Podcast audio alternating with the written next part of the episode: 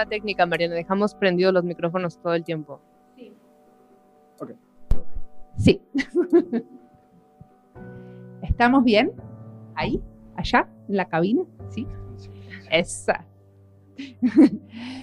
Bienvenidas y bienvenidas a todas.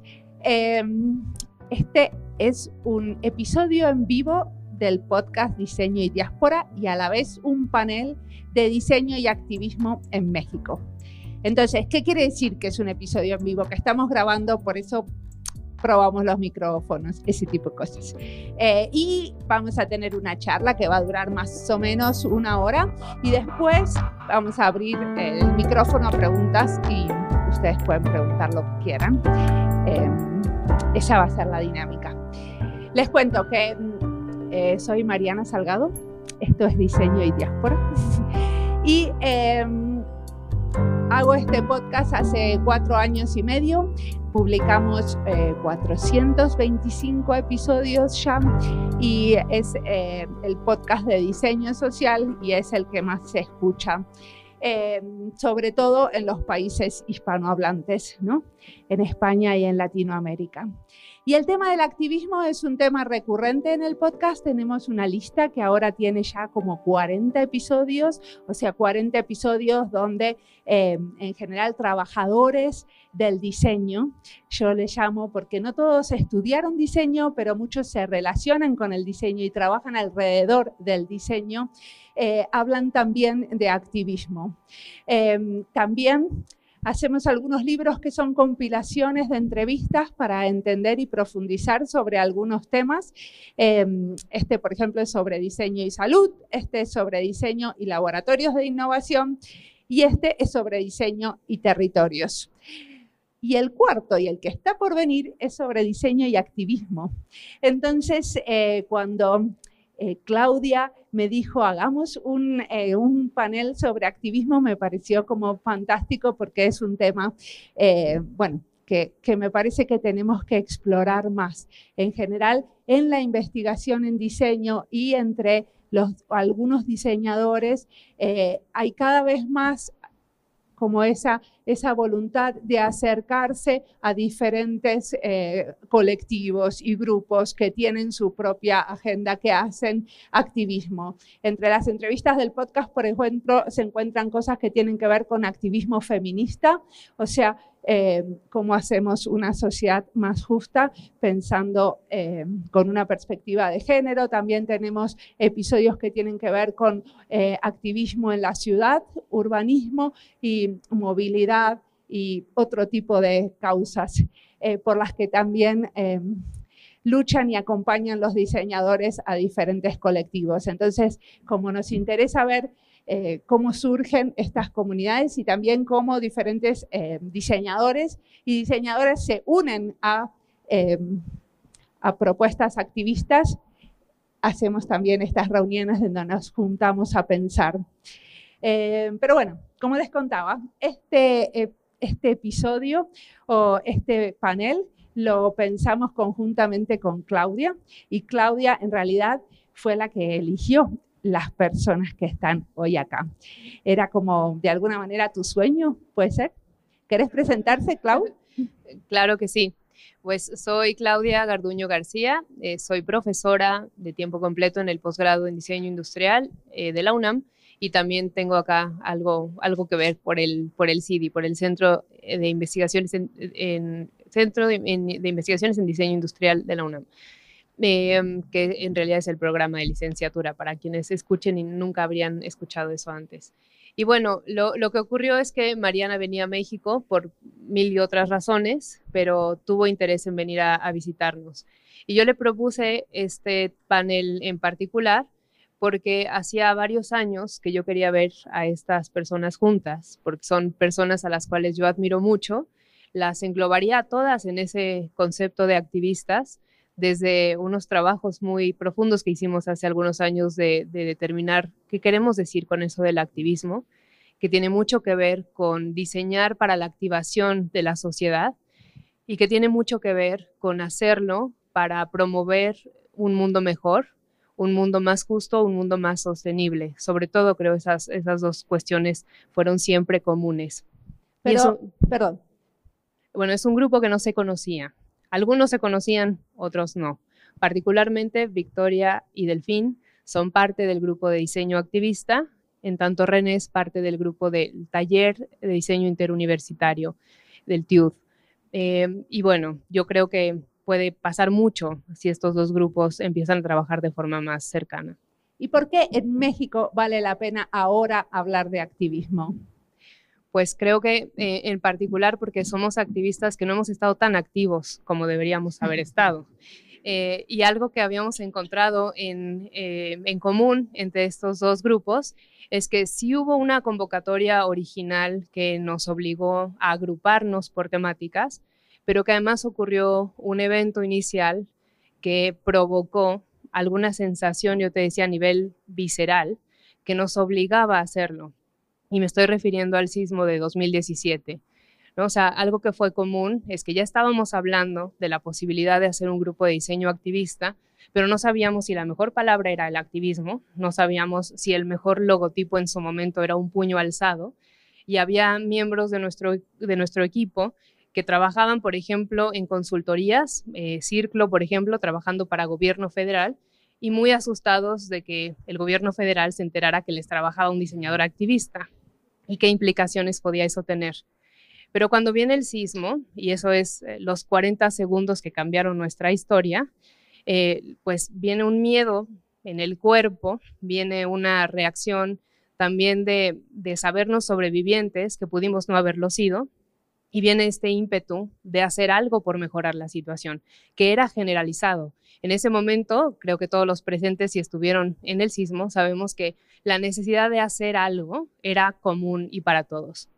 Ahora, eh, en ese momento también se volvió factible hablar del puño arriba, porque el puño arriba en el momento del sismo significaba que todo el mundo guarde silencio para saber si había alguien todavía atrapado entre los escombros. Entonces, el puño arriba pasó de ser una señal muy contestataria a ser la señal de paz, de alguna forma. ¿no? Entonces, de alguna manera se le perdió el miedo a que el activismo fuera alguien que estuviera listo a destrozar la ciudad, sino al contrario. Estábamos hablando de un activismo que nos llevaba a construir una mejor ciudad. Y eso lo tiene también en común el tío. ¿no? Buenísimo, entonces podemos empezar con René. Eh, ¿Querés presentarte y eh, contarnos qué es el taller interuniversitario de diseño? Claro que sí. Me llamo René Arari Masri. Em, represento ahora mismo el taller interuniversitario de diseño em, y soy diseñadora industrial una de las cosas que habla Claudia que hay que retomar profundamente son estos momentos de fragilidad y estos momentos de fragilidad ante un grupo de estudiantes que querían ser agentes a toda costa de poder formar una parte ante o como una respuesta a una situación que se estaba viviendo.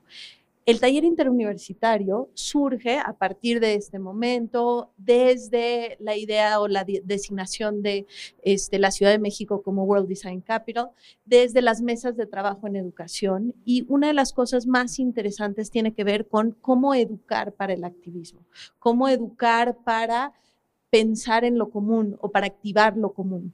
Entonces, el taller interuniversitario justamente juega en estos campos. Es esta iniciativa de varias universidades, tres públicas y tres privadas en su momento, para crear estos espacios desde lo cual vamos a activar lo común, desde lo cual vamos a tener injerencia en la ciudad y desde lo cual vamos a buscar estos espacios o puntos de partida que pueden formar gremio, que pueden formar un sentido un poquito hacia cambiar las condiciones que compartimos todos.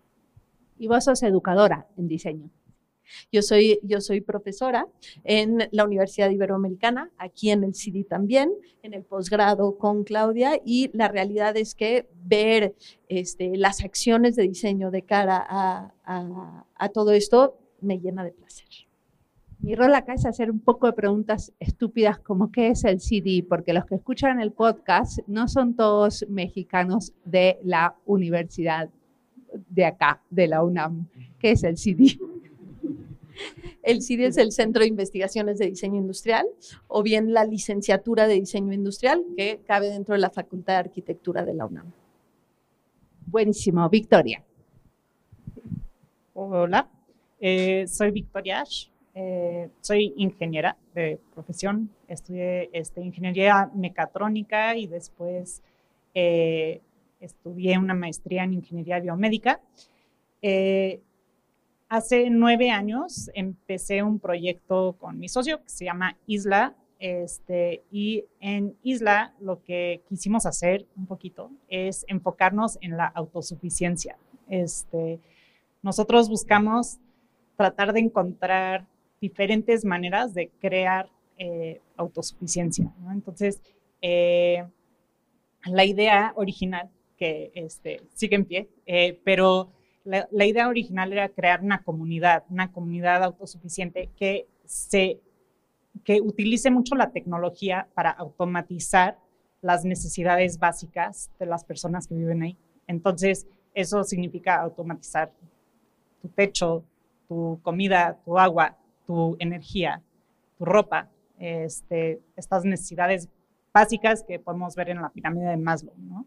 Pero la idea, nosotros empezamos buscando todas estas tecnologías, ¿no? Y, nos clavamos mucho en lo que es la comida, este, en cómo automatizar y cultivar este, la comida. Y bueno, van nueve años y aquí seguimos este, porque pues claramente es un mundo eterno, eh, todo lo que es el, cultivo.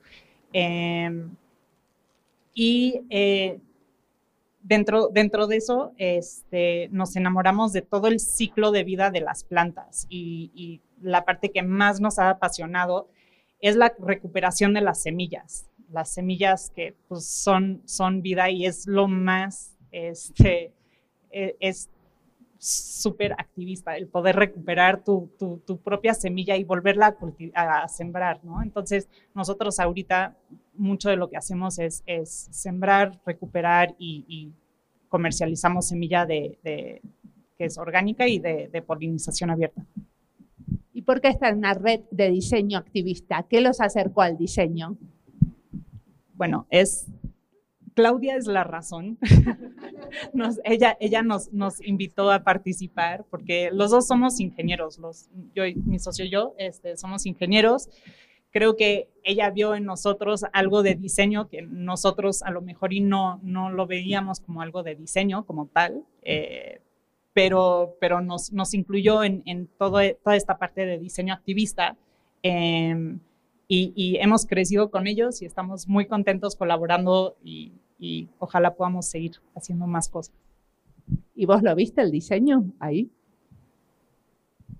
Sí, o sea, creo que, creo que para mí, como, creo que como ingeniera, me imagino que conocen ingenieros. O sea, eh, creo, que, creo que la idea de, la ingeniería es terminar con un producto final, ¿no? O sea, con terminar con algo que, es, que es como real, que, que soluciona un problema, ¿no? Entonces, dentro de eso existe el diseño, ¿no? O sea, empieza en el diseño, en, entender el problema, en tratar de ver cuáles son los puntos que hay que resolver para llegar ahí y, entonces sí lo veo, sí, sí veo que, este, que, nuestro proyecto es de diseño. Este, yo, yo, yo creo que sí, nosotros vemos eh, el, activismo, el activismo en sí como, como la autosuficiencia. Y así es, así es como, como lo hemos trabajado. Delfín. Mm, no lo puedo mover, ¿verdad? Sí, de allá. Vos tenés tu micrófono y yo tengo el mío. ese, es tuyo. Sí, ah, va. Este, es que me dijeron que no podía mover esto mucho y no. Pueden agarrarlo si prefieren. Pueden ah. sacarlo ah, del pedestal y hacer eso si les viene más cómodo. No sé sacar un micrófono del pedestal. Ahí está. Ahí está. Em, bueno, hola, eh, soy Delfín Montañana. Em, yo trabajo en muchos lugares, pero eh, trabajo en Isla Urbana, es tiempo completo.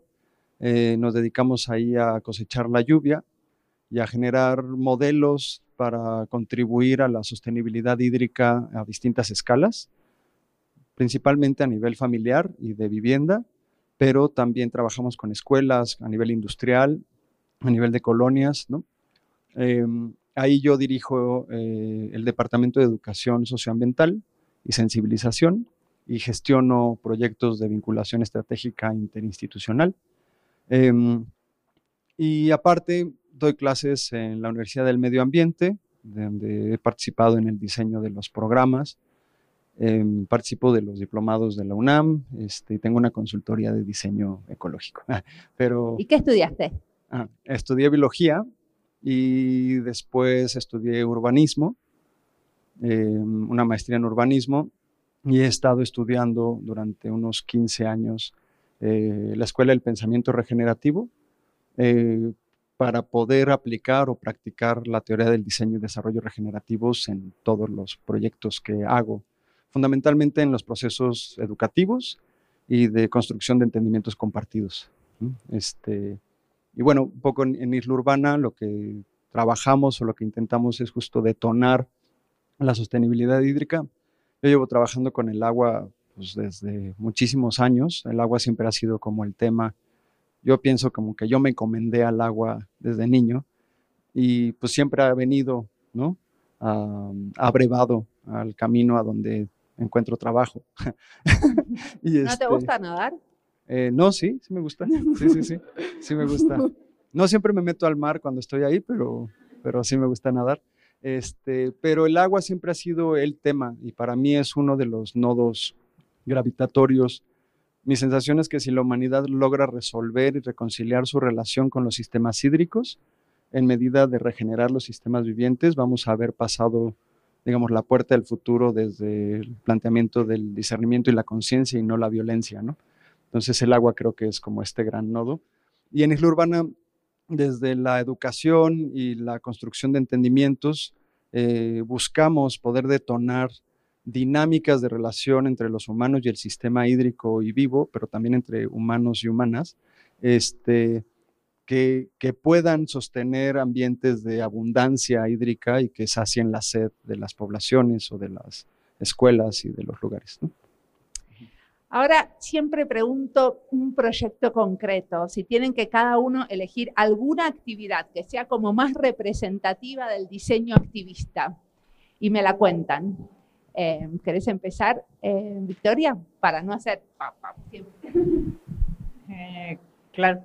Este, entonces, creo que nosotros, bueno, como les decía, creo que, que la cuestión de recuperar semilla este, de polinización abierta, siento que es como lo más activista que, que hacemos, este, pero también nosotros hemos dado muchos talleres eh, enfocados en la autosuficiencia, ¿no? Entonces, damos talleres de huertos urbanos, de cómo hacer tu propia cerveza, eh, cosas de tecnología también, de cómo hacer tu huerto automatizado, cómo hacer tu propio celular, este, y pues todo esto es como enfocado en, la autosuficiencia. Pero un proyecto en particular que les quería, platicar en particular es este, es algo que hicimos justamente con diseño activista. Eh, que fue una calculadora que, hicimos para eh, tratar de contestar una pregunta, que es, ¿cuánto espacio necesitas para ser autosuficiente?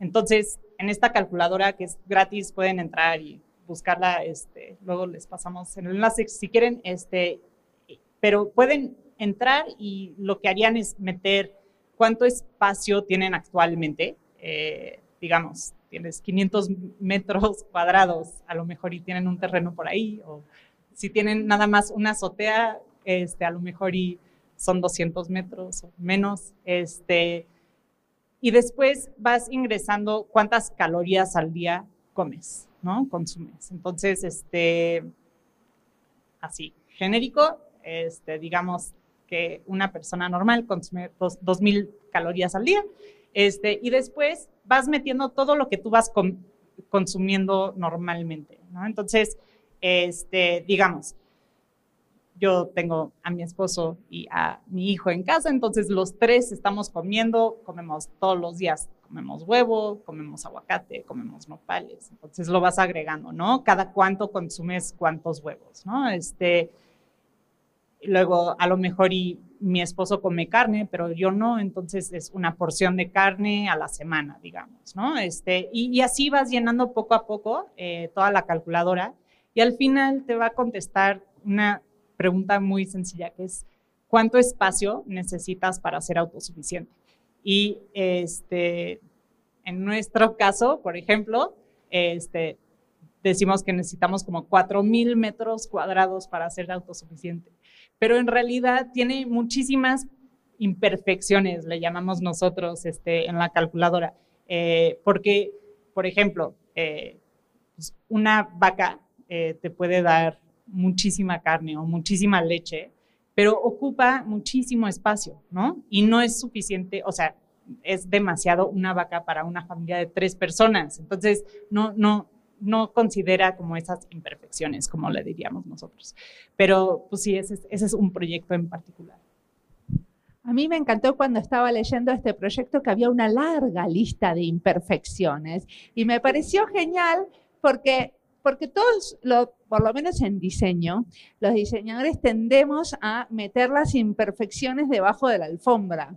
Algunas no las vemos y algunas no las queremos ver. Es parte de nuestra práctica porque tendemos a querer hacer esos pitch o a querer venderles a otro, mira lo que estamos haciendo, mira qué linda, eh, me puse hoy las trenzas, eh, como, como tendemos a hacer como una, una, una especie de venta de lo que hacemos y a autoconvencernos que esa es la solución. En cambio, ustedes no tienen ningún problema porque cuando yo vi la calculadora, dije, uy, qué bueno, pero puede tener este problema. Y después vi todos los problemas listados que ustedes habían encontrado, que eran 10 veces más de los que a mí se me hubieran ocurrido.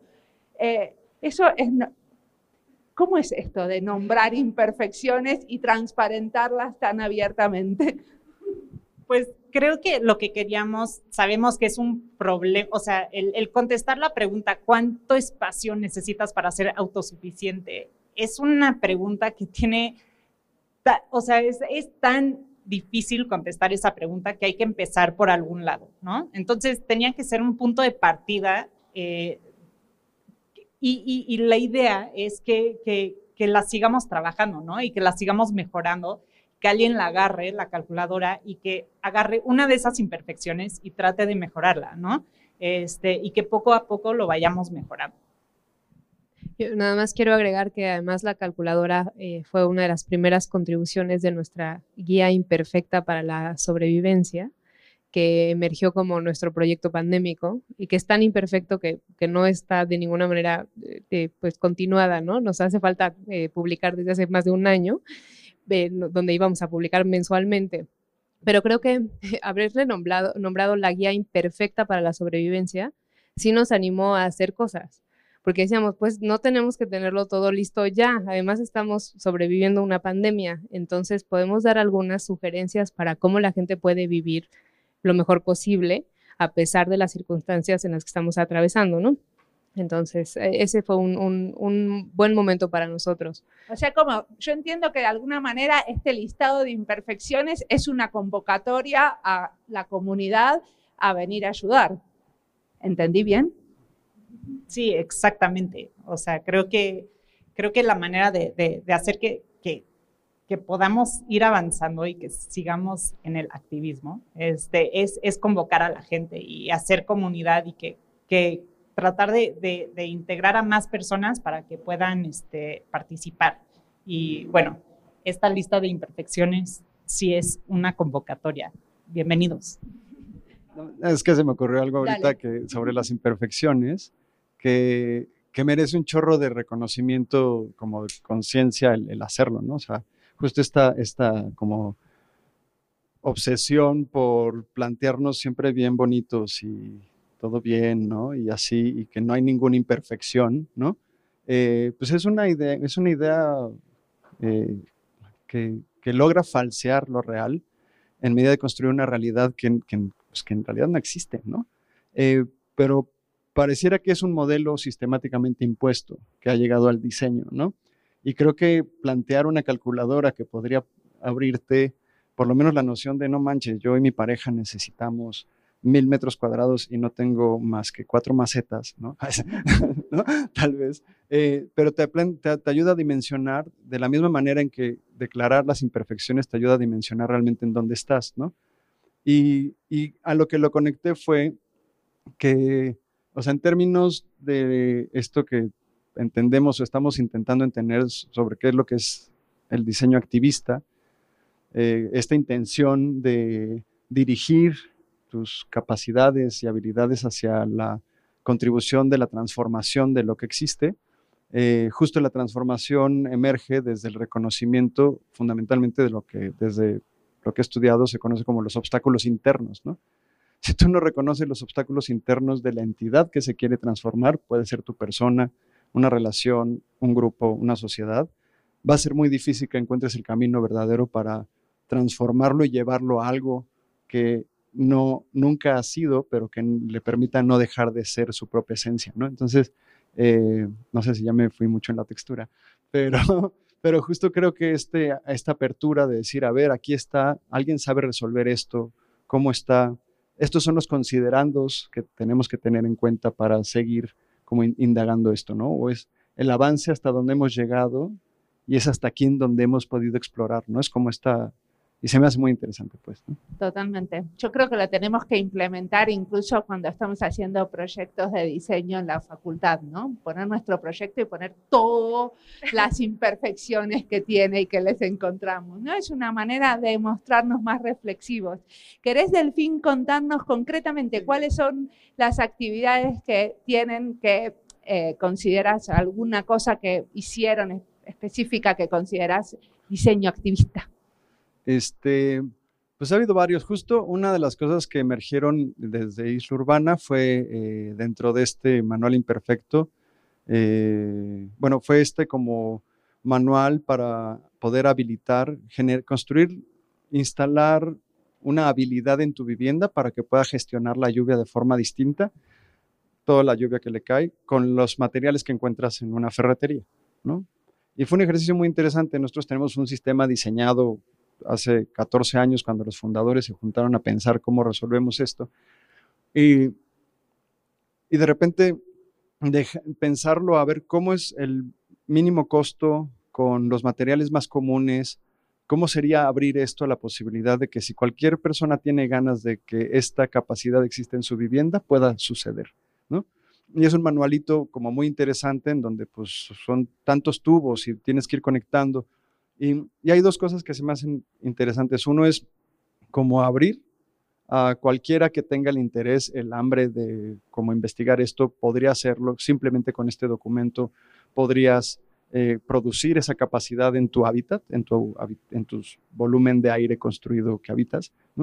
Eh, pero también el, el, pensar como desde el área de educación, cómo esto constituye una herramienta que permite eh, apuntalar un paso más hacia el desarrollo de entendimientos compartidos, ¿no? que es mi tirada dentro del área de educación, es cómo las cosas que hacemos pueden contribuir al desarrollo de un entendimiento compartido eh, que de forma colectiva nos lleve a, a, envisionar futuros distintos juntos, que creo que es una práctica que tenemos que reconectar, redescubrir, eh, rescatar, reaprender de los lugares comunitarios donde sí se está haciendo, porque está sucediendo en muchos lugares, pero a veces los urbanitas no, no estamos muy desconectados con eso, ¿no? Pero esta capacidad de colectivamente juntarnos a vernos en el futuro y entonces descubrir cómo nos movemos para allá. Hacen escenarios futuros, por ejemplo. ¿Qué eh, hacen concretamente? Sí, por ejemplo, particularmente en, ahorita en un proyecto en San Juan, de hecho estamos trabajando, estamos diseñando, por ejemplo, el aula del Museo de Sitio de la Comunidad sobre sostenibilidad hídrica. Es una comunidad que se acercó a nosotros para decirnos cómo, cómo mejoramos la relación con el agua. Está muy complicado aquí. Y estamos, hemos hecho unos talleres de, de envisionar futuros posibles de carácter comunitario, pero desde una maqueta de la cuenca en donde está el lugar. Entonces fue desde armar la maqueta. Parte de la maqueta iba a ser de unas dimensiones y mm, no sé qué le dio la oruga de Alicia en el País de las Mares, eh, pero, este, pero creció y de repente era una maqueta enorme y así fue. Entonces ahora tenemos que armarla dentro de la sala porque no cabe por la puerta. pero, o sea, hay mucho, mucho pero la maqueta, ¿cómo le sirvió para armar esos escenarios futuros? ¿O la maqueta es parte de eso? Es parte de eso, es, es, la herramienta, pero es muy interesante cuando lo bajas al territorio y cuando entiendes, cuando colectivamente estás trabajando sobre el territorio en el que estás, pero dentro de esta representación y este modelo, de repente hay como una conexión no tangible entre todos sobre una, una vertiente de entendimiento compartido que empieza a suceder cuando empiezas a plantear, ay, aquí podría suceder esto, y la resonancia que sucede entre las personas que están presentes alrededor de una de un modelo que es el propio territorio del cual ellos son parte, en el cual tienen identidad, pertenencia, ¿no? Eh, es muy interesante eso. O sea, que lo tangible de la maqueta eh, como organiza la discusión y facilita ese, ese como entendimiento entre diferentes actores. Y, permite como estas, unas alineaciones, permite el entendimiento compartido, pero permite como eh, trascender de lo abstracto y llevarlo a lo concreto. Y eso es bien importante porque si no nos quedamos aquí y uno a veces ni lo entiende y otras veces pues en la colectividad entendemos cosas distintas por lo que alcanzamos a ver y cuando lo bajas al territorio pues es tangible, ¿no? Bueno, justo yo me encantaría abonar un poquito a esto, porque en el taller interuniversitario justamente estamos jugando a esto, ¿no? Estamos tratando de abonar a esta perspectiva transformadora, estamos tratando de juntar estas comunidades, mirar las respuestas que ellas han dado y a partir de ahí bajo un criterio de diseño para la transición, crear transformación. Nosotros trabajamos varios ejes que tienen que ver con la sostenibilidad, el, activismo y la transformación y justamente estos espacios de co-construcción, estos espacios de negociación y estos espacios a través de los cuales nosotros juntamos a diferentes agentes para tener estas conversaciones han enriquecido tremendamente nuestra práctica. Entonces, definitivamente, este, esta búsqueda o esta búsqueda de abonar desde lo, desde lo concreto empieza a generar lo que nosotros llamamos entramados comunes. ¿no? Eh, ¿Les cuento? Sí, por Me parece bien. Bueno, una de las cosas que nosotros hacemos en el TIUD o a lo que jugamos tiene que ver justamente con esta idea de que la respuesta está afuera y la respuesta está en la proximidad, lo cual crea estos espacios o estos primeros espacios de convergencia que nosotros estamos buscando. Al tener diferentes universidades o diferentes estudiantes, estamos buscando que se encuentren en la comunalidad, que se encuentren como agentes de cambio. Y eso tiene que ver con varios ejercicios, tiene que ver con varias búsquedas ideológicas que ellos y ellas hacen a la hora de, de conversarlo. Una concreta. Una concreta. Venga, eh, el trabajo que hemos hecho a lo largo de seis, eh, esta sería nuestra sexta edición, tiene que ver con eh, migrantes se ha hecho trabajo y una de las cosas más interesantes es que un grupo rescata el trabajo de otro grupo que rescata el trabajo de otro grupo. Entonces, desde una conversación en donde todo cabe en un bolillo o en una telera y a partir de ahí se empiezan grandes conversaciones en la Ciudad de México sobre aquellas cosas que caben adentro de una telera, se lleva a unos espacios en donde se trabajan eh, la migración con niños, se llevan a otros espacios y hoy en día tenemos en el posgrado un trabajo sobre migrantes que está evolucionando a partir de las cinco ediciones que hemos estado trabajando. ¿Qué hicieron? ¿Y qué hicieron? Finalmente cada grupo, cada grupo busca, ¿sí? Eh, tener diferentes conversaciones. En nuestra primera edición se generaron grandes conversaciones en un espacio público a través de diferentes personas trayendo sus, comidas típicas y metiéndolas dentro de una telera para tener una conversación sobre la Ciudad de México y cuál ha sido su actividad dentro de la Ciudad de México. Entonces se socializan las culturas que llegan a la Ciudad de México a través de los espacios públicos. una, aclaración, perdón René, eh, que una telera es un pan eh, y que en México, bueno, en la Ciudad de México, se, eh, es una práctica común meter todo dentro de este pan, que es un bolillo, por lo cual se burla de nosotros el resto del país. Entonces, en el TIUD lo que ocurrió fue que llegamos a la conclusión de que para hacer algo de la Ciudad de México o chilango, se debe meter dentro de un bolillo. Entonces, un bolillo es un pan, es un pan blanco, pero pequeño, ¿no? Como una baguette eh, tamaño individual, ¿sí? Buena descripción. Eh, pero todo se mete ahí, o sea, tenemos tamales, que es pan de maíz, y se hace torta de tamal. O sea, dentro del pan se mete un pan.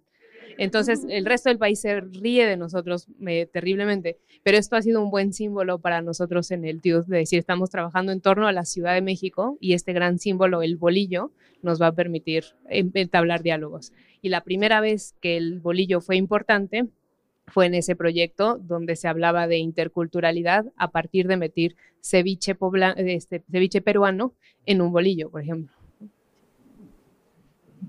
Perfecto. Ahora pasemos a otra pregunta. ¿Cómo priorizan qué hacer en sus respectivos proyectos?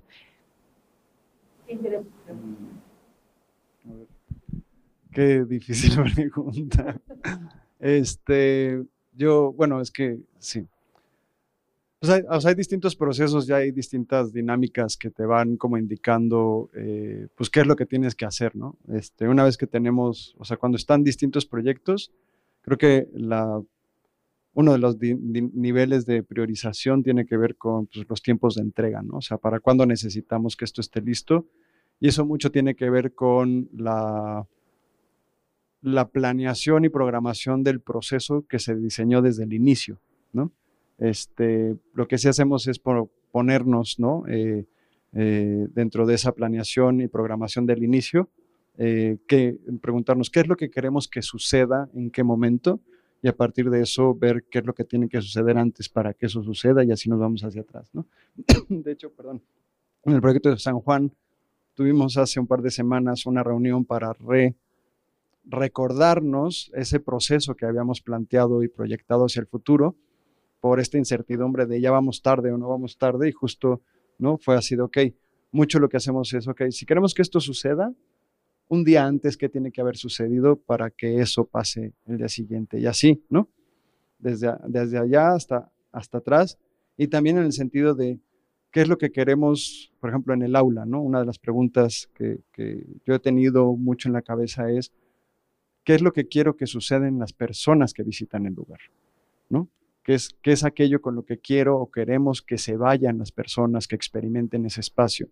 Y eso más bien entonces nos habla, indagamos la respuesta de eso a través de cuál es la calidad relacional que necesita existir entre esas personas y el espacio diseñado y construido, y cuál es la calidad relacional con la información de, este espacio con el lugar, ¿no? Eh, y eso eh, aunque es como una especie de, pensamiento paralelo, ordena muchas de las cosas que tienen que hacer, que se tienen que hacer y por lo tanto que tienes que ir priorizando, ¿no?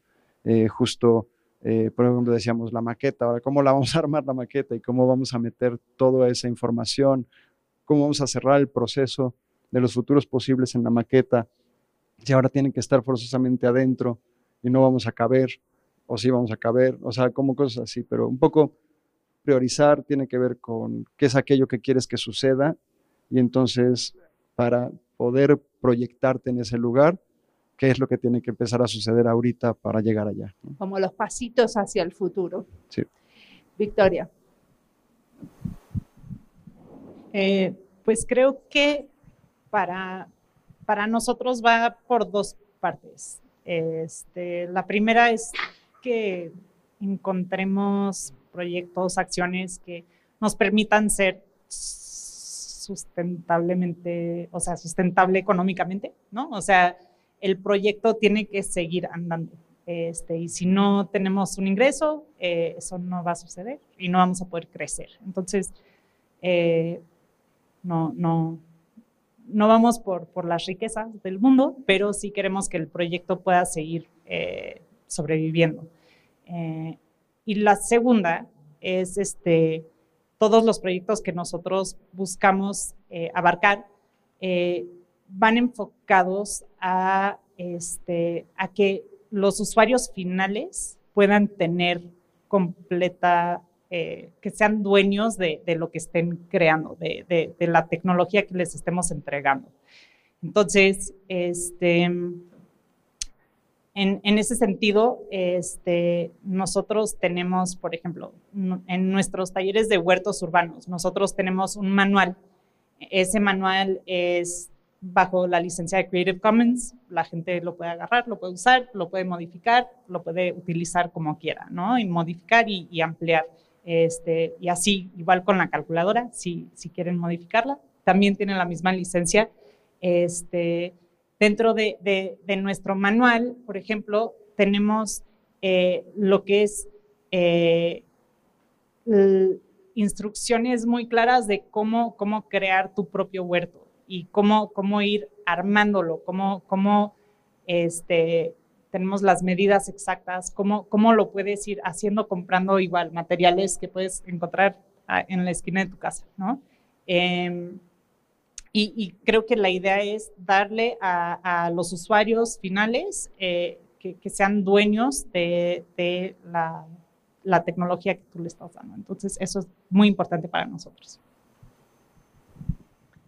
Y en el taller interuniversitario, a nivel educativo, pues tenemos un semestre muchas veces con alumnas y alumnos. La idea general aquí tiene que ver con crear este, un tejido social, no tanto un proyecto puntual, y este proyecto se entrama con algún otro. La, la realidad es que lo que nosotros estamos buscando es lo que sucede tras bambalinas, esta idea de tomar ciudad, esta idea de formar gremio, esta idea de co-construcción con las comunidades que se continúa a lo largo de aquellos que pasan, van, se quedan y eh, vamos en continuo aumento. Es una cosa muy extraña que no, no tenemos con los que empezamos, sino tenemos exponencialmente más. Y es un proyecto que va creciendo y son proyectos que regresan a nosotros después de varios años y vemos esta calidad que tienen o esta invitación que tienen.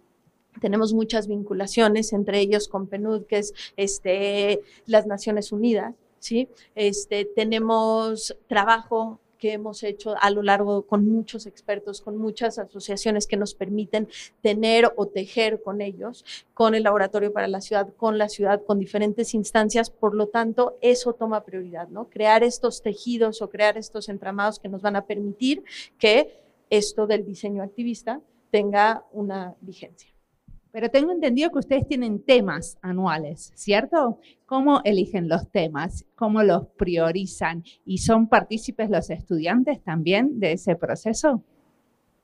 En términos de temáticas, todo siempre tiene que ver con el procomún, todo siempre tiene que ver con estos tejidos, todo tiene que ver con lo aprendido en sesiones anteriores y las vinculaciones que nos permiten realmente relacionarlos, como fue el año pasado con Estocolmo más 50, con el PNUD o con Isla Urbana en su momento. Todas estas ideas de con quién nos vinculamos y qué quisiéramos hacer en términos de alianzas que nos puedan servir para el futuro, crean estos espacios a través de los cuales trabajamos inclusión y exclusión, trabajamos este, entramados comunes, trabajamos acción y trabajamos este, este año, trabajaremos esta idea de la esperanza ante el colapso.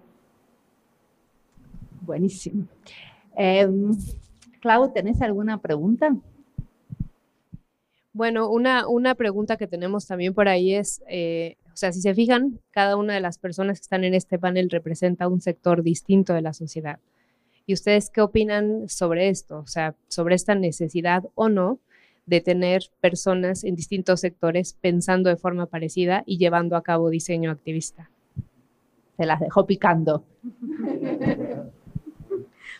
Bueno, justamente y recalcando esta idea de crear desde comunidad, desde co-creación, consideramos que justamente esta transdisciplinariedad va a ser lo que nos permite tener las conversaciones pertinentes, tener las acciones pertinentes dentro de la, sociedad que nos van a permitir avanzar en todos los rubros. Esto es algo así como una especie de micelio, ¿no? O esta, esta idea de interconectividad y de no salirnos ¿sí? que no sea un proyecto puntual con un principio y un fin, sino sea este constante tejido a través del cual podemos hacer muchísimo más.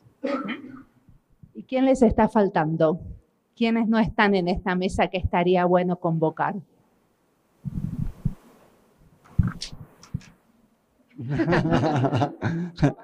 pues creo. si no, no pasó así. No, está chido. Eh, qué buena, buenísima pregunta. Justo eh, eh, lo, que me viene a la cabeza es que no nos podemos dar el pues no sé si sea el privilegio o seguir construyendo desde esta idea de los grupúsculos. O sea, ya los niveles a los que estamos respecto a, lo real y las realidades que hemos construido, creo que ameritan eh, avanzar de, forma conjunta y para eso necesitas invitar a cuantas entidades o instancias o subsistemas existan en este sistema social, ¿no? Eh, creo que entidades de, gobernanza oficial, estructurada o no estructurada, tienen que estar en estas dinámicas dialógicas, eh, iniciativas privadas, ¿no? O sea, eh, no porque dejemos de observar los fallos, o sea, no, me refiero a que dejemos de observar los fallos o las omisiones de ciertas entidades, ¿no? Pero eh, ¿en qué medida podemos construir espacios dialógicos donde más que eh, construir solo una continua discusión de, en gritos, podemos generar espacios dialógicos donde, donde empecemos a construir esos entendimientos compartidos y para eso la sociedad en su conjunto necesita abocarse a eso. Para eso necesitamos permitirnos, individual y colectivamente, el darnos el tiempo para tener ese tipo de espacios. Y esos tipos de espacios requieren una cosa que es muy cabrona y es ser vulnerable. Uno no puede entrar a ese, espacio queriendo ser el cabrón. En un espacio donde quieres realmente observar, y trascender de ti y entonces plantear una decisión que va a un sistema de orden mayor y que busca poder contribuir al bienestar genuino, necesitas observar tus obstáculos internos, plantear todos los defectos que estás, ¿no? Y a partir de ahí construir. Un poco lo veo, va a ser muy, muy bobo, pero es como en la reunión vas a salir del ligue a un café o algo así, ¿no? Y pues planteas tus mejores cartas, ¿no? Y, y no, mira que ¿no? O sea, pero qué modelo, ¿no? Acá. Pero no, a ver, y si lo hacemos y, todos llegamos con nuestras listas de obstáculos internos, ¿no? y llegamos con nuestras imperfecciones, ¿no? Y, y, dejas en claro que dejas los calcetines en el pasillo, ¿no? Todo el tiempo que aprietas mal el tubo de la pasta de dientes, las cosas y las decisiones serían distintas, ¿no? y empezarían los diálogos respecto a la intención de construir algo trascendente con alguien desde otro lugar, ¿no? Entonces, podría ser muy interesante, ¿no? Eh, ahora pienso, ¿cuáles son las capacidades que necesitamos construir para colectivamente sostener un espacio donde podemos ser vulnerables, ¿no? Y donde podemos empezar a resolver la realidad desde nuestras vulnerabilidades, desde los lugares de decir, no, a ver, ¿cómo logramos que todo el mundo tenga agua? ¿Cómo logramos que todo el mundo tenga dinámicas alimenticias eh, adecuadas, ¿no? Así. Y, y, bueno, ya, creo que eso me, me, emergió. Para esos espacios necesitaríamos cuantos más podamos estar representados y cuantas más partes de la sociedad sean visibilizadas en ese espacio, creo que es mejor. La última pregunta que hacemos desde el panel, después eh, esperamos a la audiencia, es eh, hacia dónde vamos, qué cosas les gustaría hacer en el futuro que todavía no se pudieron hacer? Bueno, en términos de educación y activismo, creo que justamente esta esperanza, esta búsqueda de que permee en todas las instancias de la educación, en que permee en la manera en la que hacemos las cosas o la manera en la que nos comunicamos y socializamos el conocimiento, validamos y constantemente vulneramos el conocimiento y reconstruimos continuamente, tendría que ser un camino deseado. Concretamente, ¿qué quieres hacer? Yo no hablo de lo concreto, yo hablo de las grandes utopías. Cabe mencionar que soy maestra de utopía. Todas mis materias van de utopía y por eso me manejo en este lenguaje. ¿Cómo vamos hacia la, esa utopía, corazón? A ver los pasitos que nos contaba Delfín. ¿Algún pasito? en la trayectoria del taller interuniversitario estamos por desarrollar una serie de plataformas. ¿Vamos bien? Vale. Una serie de plataformas que nos permitan compartir este conocimiento, compartir estos modelos y metodologías específicas para ser replicables en el tiempo. Ahí está. Eh, bueno, les platicaba hace rato de, de, nuestra idea original cuando empezamos Isla, ¿no? que es crear esta comunidad autosuficiente y hemos ido eh, iterando un poquito la idea, pero en, forma general sigue siendo la misma y, y, en algún momento llegaremos a ese punto. La idea es tener un espacio en donde podamos invitar a maestros, este, estudiantes, artistas, eh, residentes por un periodo de tiempo, que vengan a trabajar en algún proyecto particular que este, nos ayude a crear más autosuficiencia dentro de, ese mismo espacio. Entonces, cada vez ir siendo más y más autosuficientes en, ese espacio. Y eh, bueno, hacia, hacia ahí es donde vamos este, y, ojalá lo logremos hacer pronto. Eh, me repite la pregunta. ¿Qué es lo que queremos que suceda, no? Algo que no ha sucedido que, que deseamos. puede ser algo utópico y puede ser algo bien concreto que estamos por realizar. Sí. Eh, bueno, en particular sobre el proyecto este, eh, estamos invirtiendo con mucha energía de trabajo y de pensamiento a que se concrete el aula del museo. Hay mucha gente involucrada en el proceso dentro de Isla.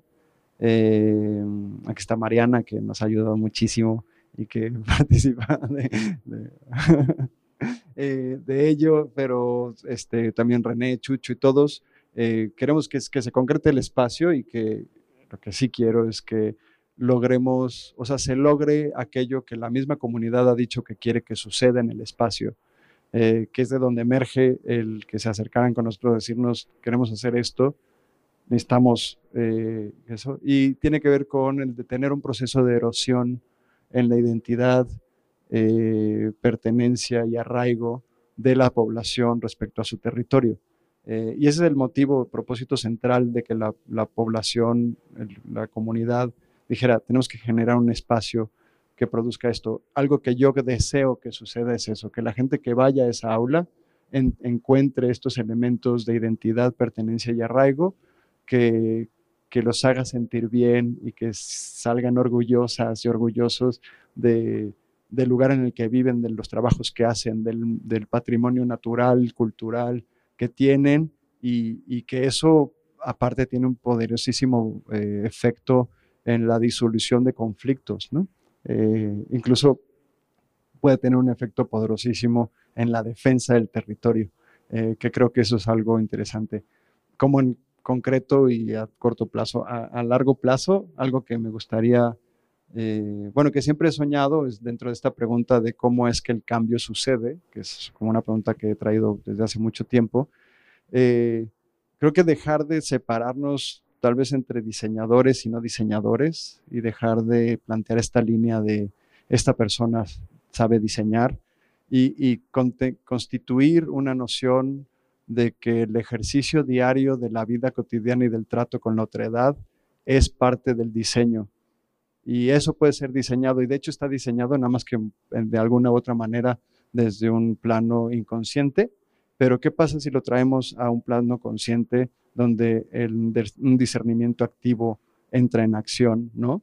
Y entonces diseñamos cómo tratamos a los que nos rodean y cómo construimos comunidad y cómo me llevo con los vecinos y cómo, ¿no?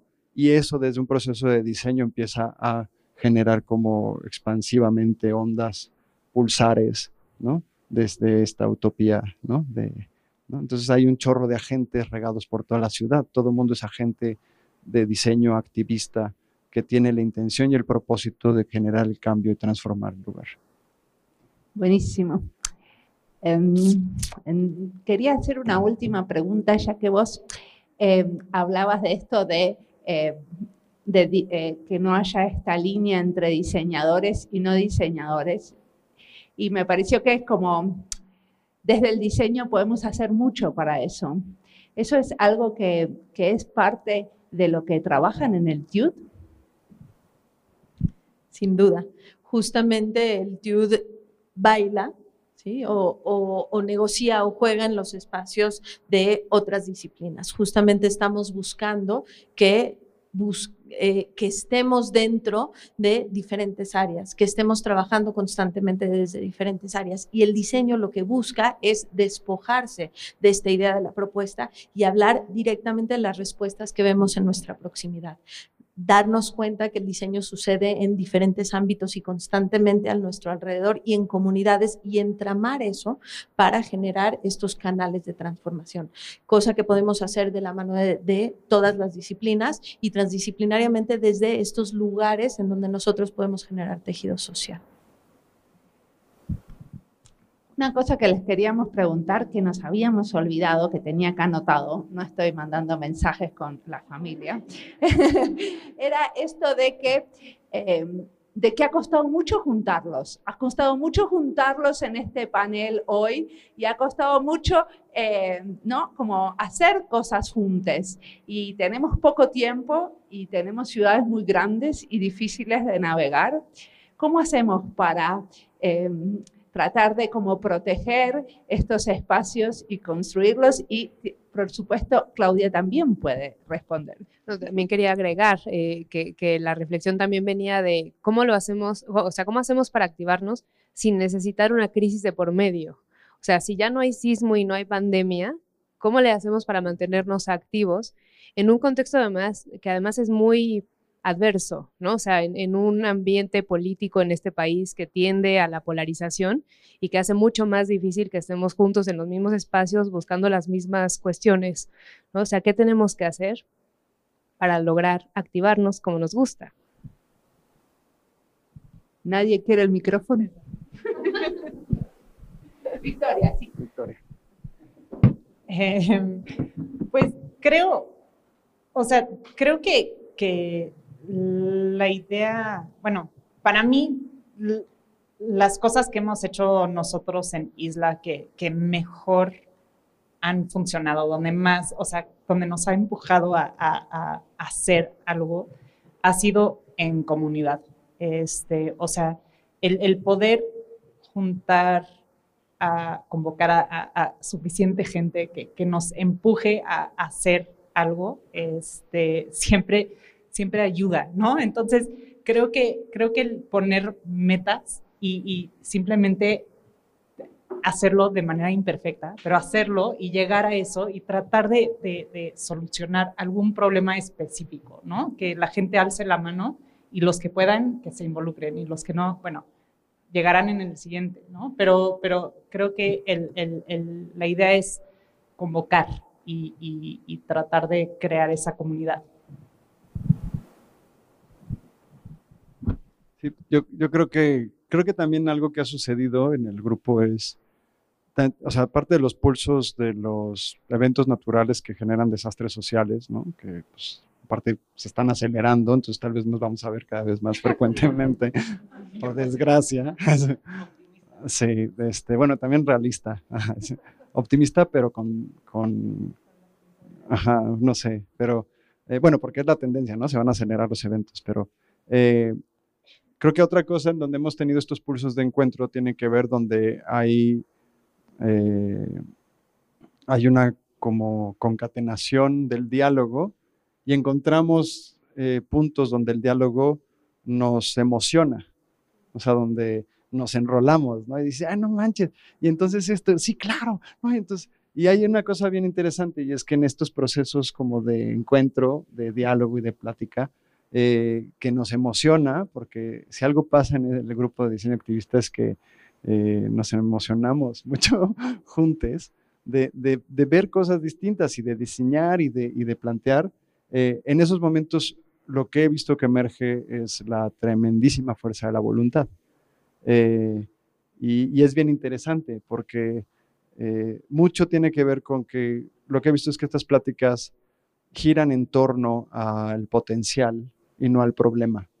Cuando, es cuando nos sentamos y nos reunimos y hablamos sobre aquello que, que vemos que podemos llegar a ser eh, y en el proceso de indagar de cómo nos convertimos en eso, eh, no anclado en el problema, sino en el potencial, es que nos emerge esta, esta voluntad y en vez de salir todos deprimidos, bueno, pues sí, ya nos vemos y ya, así, estamos así, bueno, pues ¿y ahora qué hacemos? ¿no? ¿Y mañana qué? Y tiene ese como efecto que es muy interesante. Entonces, Creo que algo que podemos como, como plantearnos es no soltar de la construcción de espacios donde podemos hablar de estas cosas que nos emocionan mucho y que nos hacen juntarnos y que nos hacen, ¿no?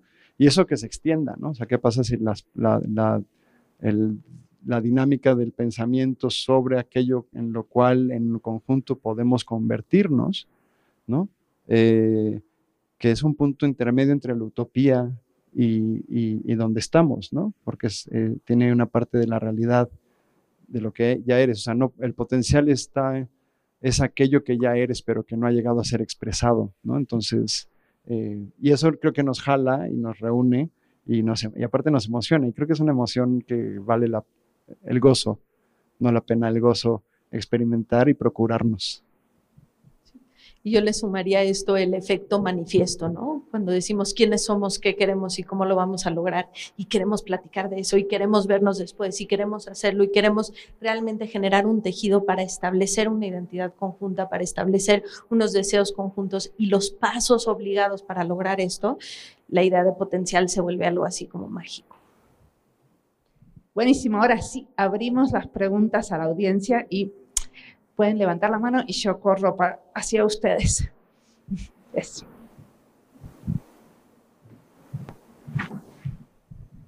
Gracias, pues gracias por compartir sus pensares y sus, sus deseos y sus gozos y también sus preocupaciones, porque pues a fin de cuentas las compartimos en esta sala y seguro fuera de ella.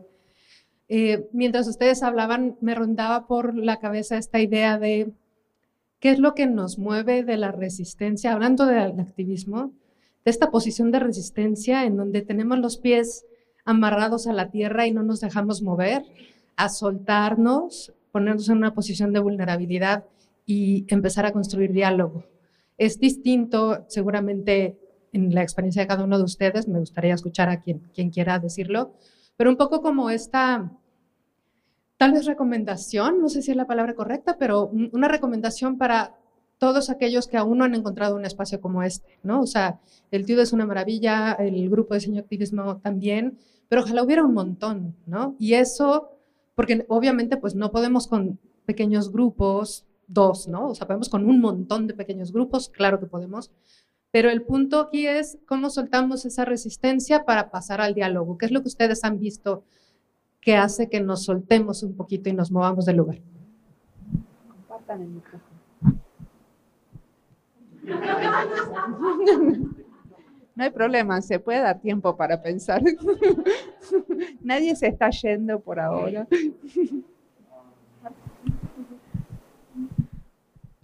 Bueno.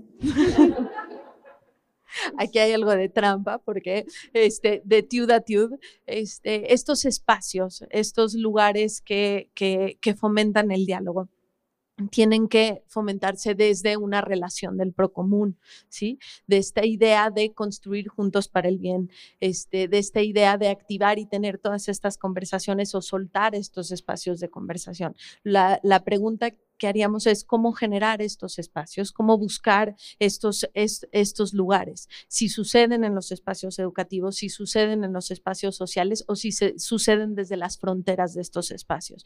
Y una de las preguntas que yo hago es si sucede desde las fronteras. ¿no? Cuando se juntan espacios para tener este diálogo, para presentarse desde la identidad o presentarse desde, desde el deseo. Creo que también la búsqueda de pares, ¿no? O sea, eh, muchas veces uno está, está detenido o inmovilizado, ¿no? Por, por, una noción de soledad o de solitud, ¿no? pareciera que enfrentas el mundo y en esto te encuentras solo. Y, y, pues también vale la pena reconocer que no es así, que muchos enfrentamos muchas cosas, ¿no? En este sentido de, de, resistir, ¿no? Eh, y quedarte como anclado y no poderte mover y frustrarte a la activación. Creo que tiene que ver con, con la búsqueda de, de los pares y, desde el inicio considerar que seguro, seguro hay alguien, ¿no? Con quien compartimos o una visión o, o, un algo que nos une, ¿no? Y que a partir de ahí se puede construir, ¿no? Y creo que lo otro, estos espacios, eh, o sea, construir un espacio seguro para que los seres se expresen de forma libre, desde el pensamiento y desde su esencia, eh, creo que es fundamental y creo que deberían de existir en todos lados. Creo que deberíamos de constituir una sociedad que fuera en sí el espacio seguro de la humanidad, ¿no? Utópico, tal vez, pero no por eso no podemos empezarlo a construir. Y hay algo que creo que, puede ser, eh, a partir de la, de la construcción de acuerdos de voluntades, desde es cómo construimos ese espacio y entonces se genera un campo. Creo que un acuerdo de voluntad esencial es qué pasa si nos disponemos a que nuestras voluntades de relación siempre emergerán desde la generosidad y la bondad. Incluso si te, voy si te diga yo algo que no te gusta, no lo estoy diciendo por chingar, por joder o por molestar. Te lo estoy diciendo porque de forma bondadosa considero que lo tienes que escuchar. Y entonces las cosas se convierten, son seguras, ¿no? Sí, gracias. Eh, escuchándolos eh, y en este, eh, ¿cómo decir? estos términos de, de lograr evolucionar del activismo, de lograr esa conciencia social, de agruparnos con mayores grupos, con, mayor número de personas. ¿Hasta dónde creen ustedes que deba de involucrarse al gran tomador de decisiones, que también es el gran administrador, que son los ejecutivos, que son los gobiernos? Manejaban el concepto de gobernanza y vino obviamente también el, el concepto de gobierno abierto, ¿no? Hasta dónde estos grupos debieran de participar de esas decisiones de los ejecutivos, porque, insisto, son los que tienen los presupuestos, los que toman las decisiones, y hablaban de la vulnerabilidad. De pronto pienso en, esta división de, a veces social que genera la política, eh, algunos ejecutivos les puede, les puede resultar cómoda esa vulnerabilidad porque es motín, ¿no? porque si es vulnerable yo te ayudo, y te tengo de mi lado. Pero entonces, ¿cómo encontrar ese punto intermedio, ¿no? ese, ese punto de encuentro? Bueno, yo soy, yo soy Rubén Torres, soy diseñador gráfico de, formación y bueno, trabajé muchos años para el sector gobierno, ya no. Qué bueno en términos de que como ya no estoy ahí, exacto, te das cuenta, ¿no? Cuando estás involucrado, también estás eh, contagiado e impregnado de las versiones oficiales. Cuando ya no estás ahí, te das cuenta o, puedes expresarlo abiertamente de que, hace falta mucha conciencia y de que hace falta esta escucha, este activismo, pero involucrando a esas, a esas partes. Y bueno, yo hoy también soy el alumno de posgrado, pero de la Escuela de, Diseño de, de Bellas Artes aquí en México. Muchas gracias. ¿Alguno? yo, podría aunar algo que, eh, que, lo, que es lo que también estaba pensando. De pronto es difícil pensar que todo un sector se vaya a alinear con lo que nosotros estamos aquí planteando. Pero creo que desde que empezamos a hacer proyectos de este corte y era muy difícil llevarlos a la práctica, algún consejo que alguien me dio fue, tú busca a la persona, no a la institución, pero dentro de la institución, la persona que sí tiene la voluntad de hacer y ser lo que ustedes están buscando. Y, entonces esto quiere decir que en los gobiernos, porque los gobiernos cambian, a lo mejor no siempre vamos a tener esa ventana. Pero en este caso, pues eh, podríamos hacer el reconocimiento de Brenda Bertis cuando eh, en su momento como servidora pública fue la que nos convocó a las primeras mesas de discusión en torno a un par de nombramientos que iba a tener la Ciudad de México y trajo diseñadores eh, que son la crema innata del mundo del diseño en México, pero también trajo unos otros cuantos que éramos nosotros, que nadie conocía y que veníamos de unos ámbitos muy raros, ¿no? De la educación o de las asociaciones civiles y, los activistas, bueno, no nos llamábamos activistas en ese momento, eh, pero nos trajo a la misma mesa de discusión. Eh, y en ese momento, al menos, teniéndola a ella adentro, fue factible llevar a cabo proyectos conjuntos que tenían este corte de tipo activista, que tenían eh, eh, pues mucho, eh, muchos deseos de tener un impacto social, un impacto ambiental, buscando futuros más justos, más sostenibles. Entonces creo que eso lo vamos a ver de forma constante, o sea que el mundo va a cambiar, que no siempre vamos a tener alineados los gobiernos, las empresas, los sectores, pero que lo bueno es buscar a las personas, y, este ha sido el caso con, eh, todas las personas aquí presentes y que son miembros de las dos redes. O sea, creo que algo que es eh, común para todas estas personas y a mis alumnos se los he contado porque cuando yo tengo la oportunidad les invito a venir a mis clases. Les digo, yo no sé si ellos son grandes diseñadores estrellas y son súper famosos, pero lo que sí tienen es que cuando te platican lo que hacen, se les ponen los ojos llorosos porque creen en lo que hacen, porque tienen vocación y están convencidos de que eso es lo que quieren estar haciendo con sus vidas. Y, entonces creo que eh, rodearte de personas así también va provocando que, tú vayas direccionando tu vida a hacer lo mismo. Ah, creo que nada más, está el ejemplo este, que de hecho son, eh, si buscan la tesis doctoral de Nicholas Mang, eh, de Regenesis Group, de, no, Story of Place Institute, eh, del grupo de, de Regenesis, él trabaja, habla mucho sobre el caso de Curitiba, es hablando de los procesos de gobernanza estructurada, institucional o no oficial.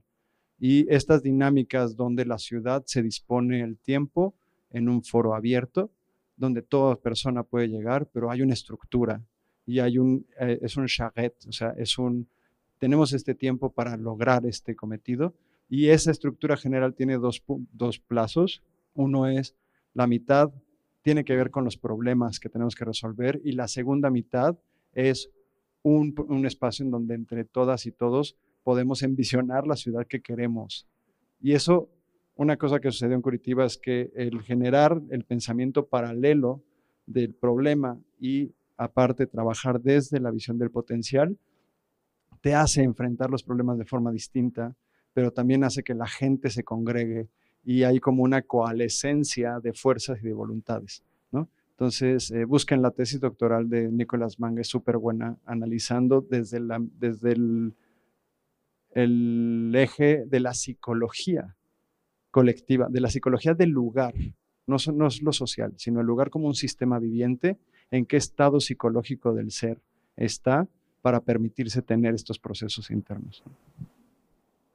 Eh, creo que mi pregunta va a romper mucho con el discurso que están llevando ahorita y que es un poco materialista, pero también habla de sostenibilidad, o sea, como uno con toda la voluntad y viendo las problemáticas reales y sociales que existen, puede mantenerse eh, pues con, de una forma con financiamiento estable haciendo esto, ¿no? A, a pesar de tener la voluntad, pues se necesita poder comer, ¿no? Y creo que es un poco una pregunta más dirigida a Isla, porque lo abordaste en su momento, como qué tipo de proyectos puedes vender en su momento, pero al mismo tiempo tener una filosofía de open source y tratar de hacer algo que sea abierto a todos eh, de manera comunal. Eh, es, un tema difícil, no, no te voy a decir que, que este, es fácil, hay que ser creativos. Este, hay, que, hay que encontrar maneras, rebotar maneras. Nosotros al comienzo empezamos con la parte educativa, entonces nosotros conforme íbamos aprendiendo algo, lo íbamos enseñando y íbamos armando talleres, invitábamos a la gente a participar y así íbamos como que al menos este, financiando nuestro aprendizaje y fuimos creciendo de esa manera. Este, ya que encontramos algo que, nos apasiona, que es el tema de las semillas. Y, creo, que, creo que es el encontrar maneras de,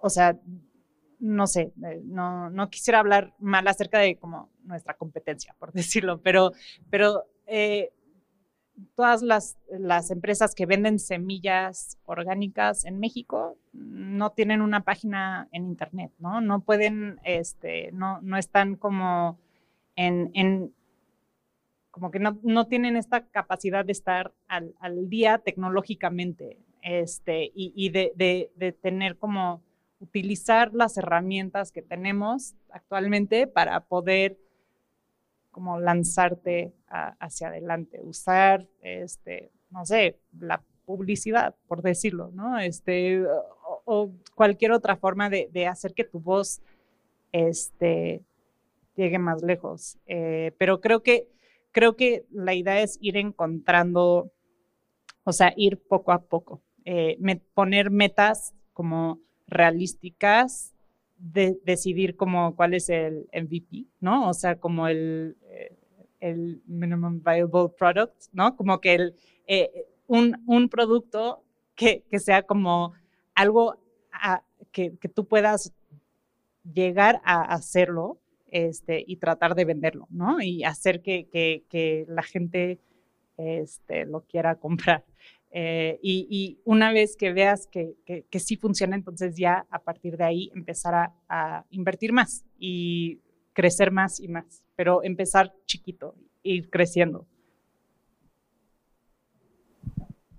Ah, eh, bueno, hola a todos eh, y todas. Mi nombre es Alejandro, egresado de la maestría de diseño industrial del posgrado de diseño industrial de la UNAM, para no decir PDI. y bueno, me gustaría como retomar un poquito la, la, la respuesta y pregunta anterior a, la que se hizo, que se hablaba como de identidad y de buscar pares. Entonces se me vino a la mente un poco eh, cuando usualmente uno crea un modelo de negocio y los, y los valores organizacionales, ¿sí? que van a aglutinar a, a, las personas dentro de la organización y tener un objetivo claro. Es cómo fue en ustedes ese proceso de encontrar esos valores que poco a poco fueron aglutinando su, su, organización o proyecto, ¿sí? Porque, digamos, cuando Delfín hablaba sobre cosecha, eh, a, mí, a mí se me viene la pregunta es, ¿por qué no recolectar agua, sino cosechar agua, ¿no? Entonces me imagino que tiene que ver mucho con esos valores eh, que hay dentro de la organización. Entonces me gustaría saber cómo fue ese proceso y cómo se fueron aglutinando dentro de las personas que están ahí involucradas. Particularmente en Isla Urbana, creo que el proceso tiene que ver con la forma en la que se inició el proyecto. Y es que el proyecto lleva 13 años, ¿no? yo llevo 9 activamente colaborando con ellos y 6 de tiempo completo. ¿no? Y creo que desde el inicio sí hubo una línea de, de vincularse, invertirse en resolver algo que existe en, la otredad y en el sistema de orden mayor. Eh, y creo que ese punto neurálgico germinal ha tenido el, poder suficiente para atraer eh, un conjunto de personas que, se alinean hacia una visión de dedicar ¿no? la inversión hacia un sistema de orden mayor. Eh, y eso ha sido muy, y aparte la idea de cosechar agua, de la cosecha de lluvia, eh, y es interesante, se llama cosecha porque cada metro cuadrado te, brinda un rendimiento de agua, ¿no? Eh, y pensar que todas las casas tienen un rendimiento de agua anual que sacia la sed, es una idea grávida, es, grave, la idea es grávida y genera atracción y ha sido un nodo de, atracción de mucha gente, ¿no? Hay una, ha habido como una especie de curaduría muy interesante de los integrantes, y una alineación bien bonita de, muchas cosas. Y, eso ha llevado a la construcción de procesos. O sea, eso llevó a un momento en, decir, oigan, necesitamos poner en claro los principios, poner en claro, no sé qué, cuál es el código de ética, ¿no? Y la construcción entre todas y todos de cuál es el código de ética, entre todas y todos de cuáles los principios, de cuáles son las alineaciones y todo eso.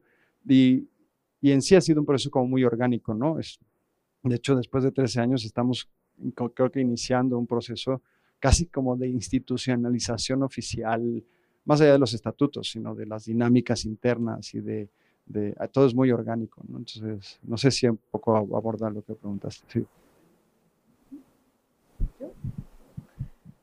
En, en, el caso del TUD, ahí, ahí me recuerda a un, a, un, a un texto que se llama Nostalgia de lo Absoluto, que habla de que para tener un absoluto, para tener una historia que contar, para tener una, esta idea de la institucionalidad, habla de que hay reglas del juego, hay lenguaje simbólico, hay herejes y hay un momento de creación histórica. Entonces también, es, e inclusive en los espacios educativos, tenemos toda esta idea de la narrativa, de esta idea bajo la cual nosotros creamos estos nodos de convergencia, creamos estos circuitos de lo común, creamos toda esta idea que puede permear hacia otros lugares. Entonces, no, no, no dejaría de hablar de un lenguaje, no dejaría de hablar de un propósito, no dejaría de hablar de un sentido a estos espacios que nosotros creamos, ¿no? Es esta idea de que muchas de las personas que, con las que hemos estado vinculados han creado o han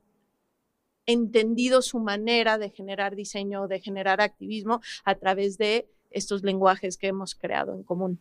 No sé si le abona un poco a eso. Hola, mi nombre es Liz Espinosa, soy diseñadora estratégica y de interacciones y me gustaría saber sus ideas, si tienen pasos concretos mejor.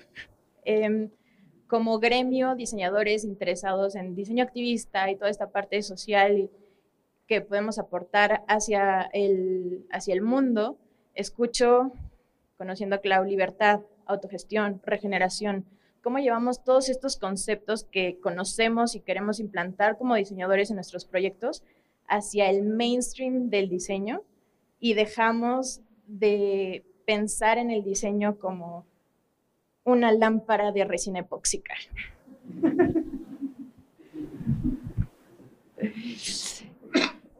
Uno de ustedes responde porque tenemos poquito tiempo. Pues, no sé si la clave es dejar de tener como meta llegar al mainstream. O sea, eso nos importa muy poco, ¿no? Más bien, eh, lo, que ha sido crucial es dedicarnos a lo que queremos, a lo que nos parece importante. Em, por supuesto, cuando nos reunieron para esas primeras discusiones, fue un punto de partida, porque de otra manera a lo mejor no nos hubiéramos conocido todos pero eh, esta generación de diálogos y la continuidad que le hemos dado es lo que nos ha llevado a al menos compartir.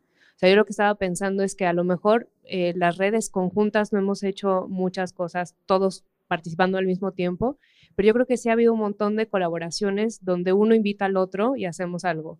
¿No? O sea, eh, Delfín me ha invitado a algunas cosas, yo lo he invitado a otras, eh, de pronto Isla ha venido también a mis clases, con el TIUD hemos tenido a Isla Urbana, o sea, sí hemos hecho algunas conexiones eh, y el punto simplemente es de pronto hacerlas, ¿no? O sea, yo creo que cuando, cuando la manera de ser y hacer es esta, no es tan difícil encontrar a otros locos iguales y empezar a proponer que vamos a hacer algo, aunque sea pequeño, juntos. Y en algún momento hasta discutimos nuestros, eh, nuestras salidas a bares en Coyoacán donde discutimos filosóficamente, arduamente, o sea, ya eso es un evento que para nosotros ha sido muy valioso y que de pronto a lo mejor valdría la pena abrirlos a más personas que quisieran tener la oportunidad. ¿no? Y de esa manera es eh, agradecerle a Mariana la oportunidad, que esto mismo ha sido una gran oportunidad para socializar lo que hemos venido haciendo y lo que hemos estado discutiendo a través de chats cerrados, pero que creo que tiene todo el potencial de ser compartido con una población muchísimo más amplia. Hola, soy Daniel, estudiante del posgrado. Tengo una pregunta que creo que puede, o sea, se puede unir lo que se ha venido mencionando. Muchos escuchamos que el diseño es político y me parece que en diseño activista eso es más obvio, ¿no? Las acciones son muy políticas. Y me quedo pensando en, o sea, esta idea de que menciona Mark Fisher, de que todas las cosas que van en contra del capitalismo, el capitalismo las absorbe y para hacerlas propias y las vende. Y esto lo traigo a mesa porque pues Dior cierra su pasarela con una protesta, ¿no?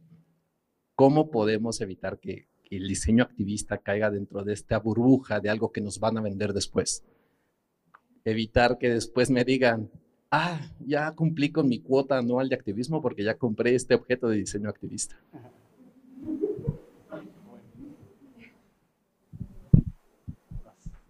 Pues en mi opinión, este, yo, yo creo que eh, hay que regresar a, lo que decía antes, que es darle el poder al usuario, ¿no? O sea, lo que estamos creando, las tecnologías ahorita, hoy en día, ¿no? O sea, que, que, utilizamos todos los días, ¿a quién le funciona? ¿A quién le sirve? ¿Qué propósito tiene? ¿no? Este, y tenemos que pensar que, o sea, al, diseñar de manera activista, tenemos que crear cosas que, que, que les sirven al usuario final y que, que, se pueda a lo mejor incluso apropiar de lo que, lo que está utilizando.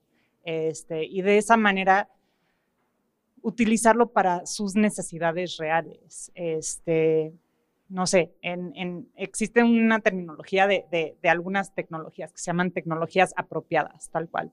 Y pues estas tecnologías tienen una función específica que, que pues es, es justamente para que, o sea, cuando, cuando pensamos, o sea, es un ejemplo como muy burdo, pero eh, de, de, cómo eh, hay gente que caminaba mucho, muchos kilómetros para agarrar una cubeta de agua y llevárselo a su casa, ¿no? Este, y se inventó una rueda que este, se, llena de agua y que se puede rodar en vez de estarlo cargando para, para llevar esto de regreso a tu casa, ¿no? O sea, puedes caminar sin lastimar tu espalda y, tu cuerpo.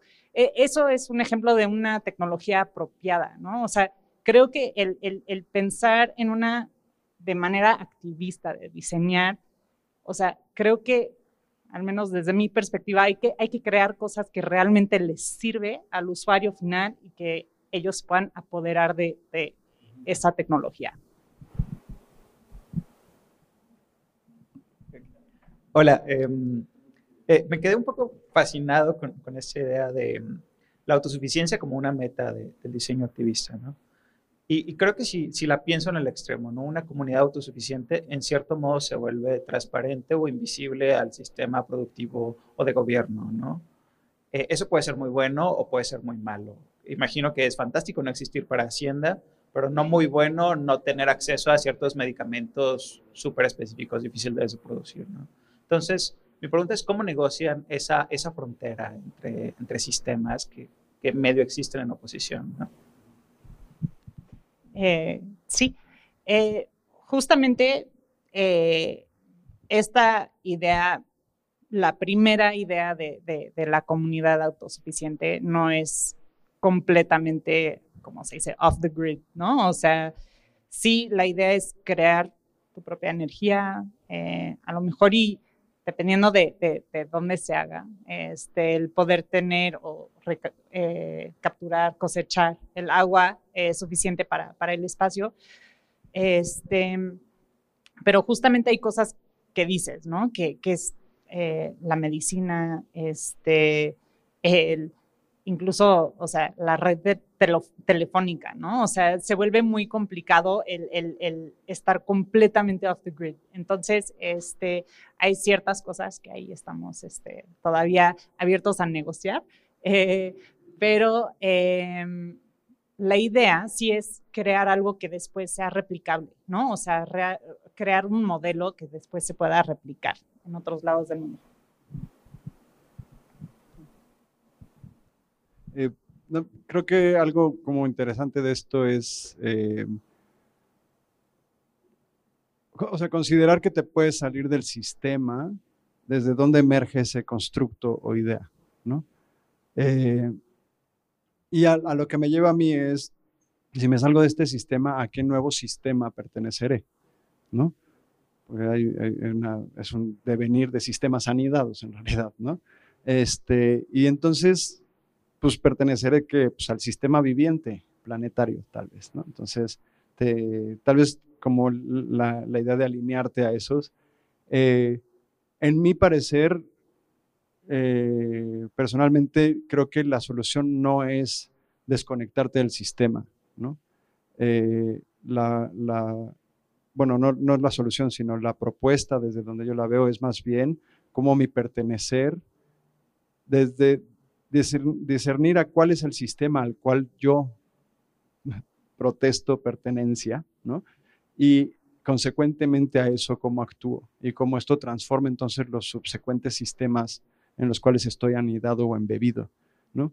Y esto lo conecto con la pregunta anterior, ¿no? Eh, cuando el diseño, eh, creo que una cosa del diseño activista es que va más allá de uno, ¿no? Eh, dentro del diseño que es apropiado al contexto, responde a la otredad y sobre todo emerge de un paradigma que no es el de el retorno de valor, que es uno de los paradigmas de más bajo nivel de calidad relacional, eh, y tampoco responde al paradigma de detener el daño, que son unos paradigmas que, si quieren verlo, Carol Sanford de Genesis construyó, sino ahonda emerge desde un paradigma más, más complejo que es el procurar, el contribuir al bienestar genuino del sistema, o uno más arriba que es el de contribuir a la al sostenimiento del proceso regenerativo del sistema viviente en el que estás.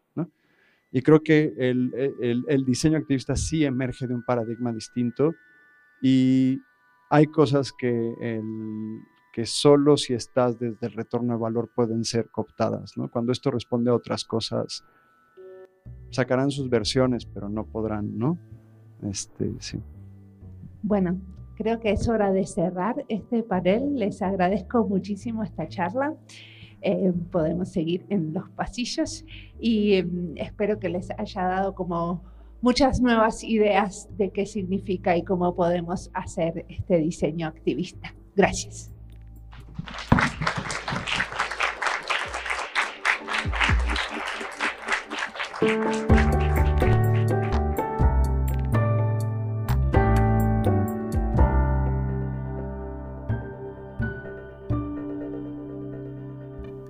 Como siempre, la música del podcast es de Antonio Zimmerman, el diseño de sonido es de Andy Fechi. Este podcast está publicado con licencia creativa común con atribuciones. Esto fue Diseño y Diáspora.